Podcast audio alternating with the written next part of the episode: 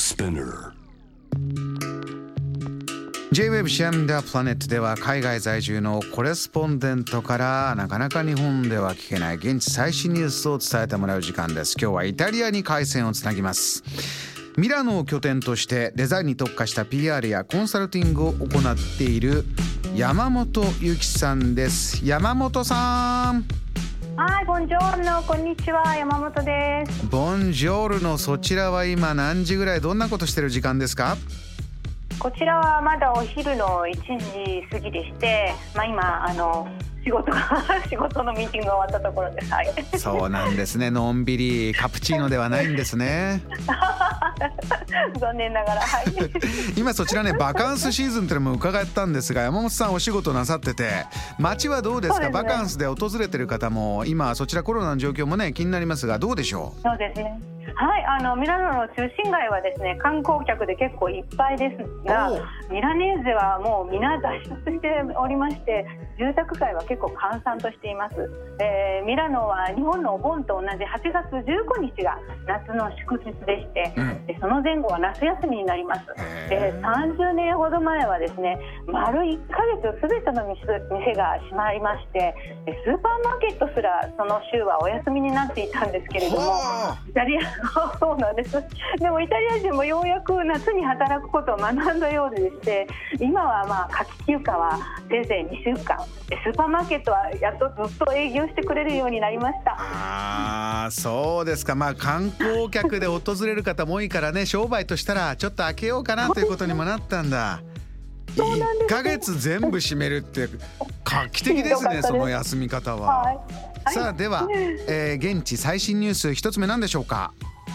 はい、あのまあこのバカンス中にも影響が出たニュースなんですが、まあ日本でもニュースになっているようですけど、シチリアでですね、ヨーロッパ観測史上最高の気温48.8度を記録してしまいました。大変な気温です、うんそうなんです。やはり例年にあの比べて非常に暑い夏だったんですが。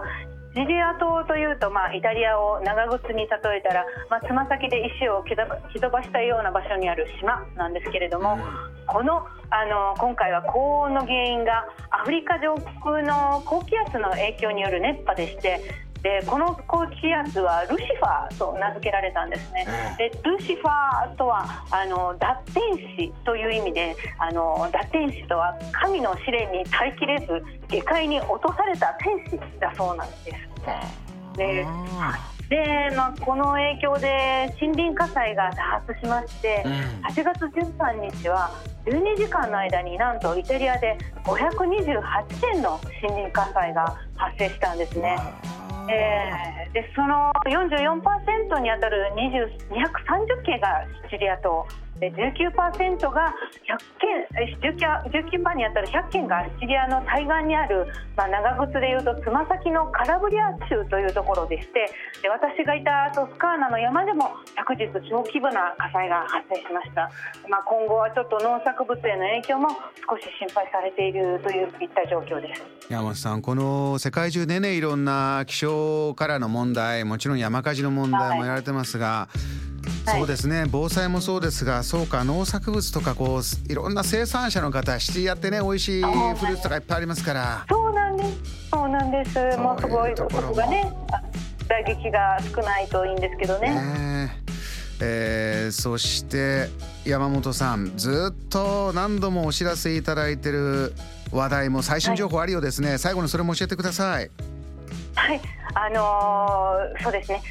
まあずっといつも少しずつ今年にあのご案内させていただいたんですけれども、あの今年9月5日から10日までいよいよあのミラノサローネが主催する特別展スーパーサローネが開催されます。えーで世界最大級のインテリアと家具の見本市ミラノサローネというのは、えー去年はい今年はコロナで開催がなくて、ねスーパーサローネというのは、その特別版としてあるんですよね。そうなんですね。そうなんです。あのまあやはりやはり通常通りのあのブースを作るという展示があのまあコロナの影響でできないのですが、あのそんな中でもやはりあのフィジカルな展示をあのしたいということですね。あの出展者が423社で通常だとまあ1500社以上になるんですけれども、その見本市とは全く異なるんですが、コロナ禍で実現できる最大限のとてもユニークなスタイルになっています。で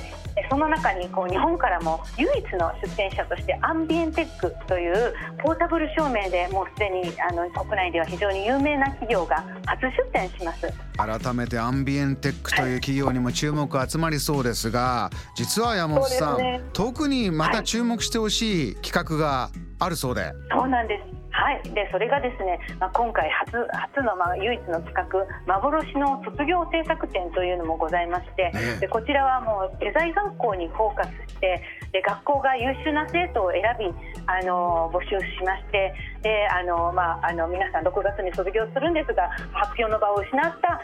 あの全世界のから222カ国で48校が参加。170ものプロジェクトが出展されますそうか、まあ、卒業制作って学校で今コロナの影響で涙を飲んでる学生たちに大きな舞台を用意しようということなんだ。まさにまさにそういった素晴らしい企画でですね。で、まあ、本来サローネはあの家具やインテリアに特化するんですがこの企画に関してはもっとこうあの裾野を広げでメディメディカルデザインやスポーツデザインなどあらゆる文化が分分野が対象になっているのであのそこが大変魅力でして日本からもなんと武蔵野美術大学から選ばれた吉原千秋さんが出展されます。もう未来を担う若い世代のアイデアへの期待は大変大きくとても楽しみにしています。山本さんこういう企画が出てくるっていうだけでもね本当に胸が熱くなりますけれども。さあこれがね、ね、大成功してじゃあ次のまたミラノサローネというお気持ちだと思います、はい、最後ぜひジャム・ザ・プラネットリスナーに、えー、一言、はい、最後のメッセージお願いします、はいそうですね。もう来年の4月はもう通常通りミラノサローネを開催予定ですでに水面下で準備も始まっております、えー、2019年4月以来の開催そして60周年を祝う予定です。もう今年の9月はその前にやっとサローネがフィジカルにできるあのスーパーサローネ。ぜひあの皆さんフィジカルでもバーチャルでもお楽しみいただけたらと思います。わかりました。山本さんお忙しいところお話ありがとうございました。はいこちらのこそありがとうございました。ボナセーラ。ボナセーラ。幻の卒業制作展。ね。熱い企画です。イタリアミラノから山本由紀さんのお話でした。JAM The Planet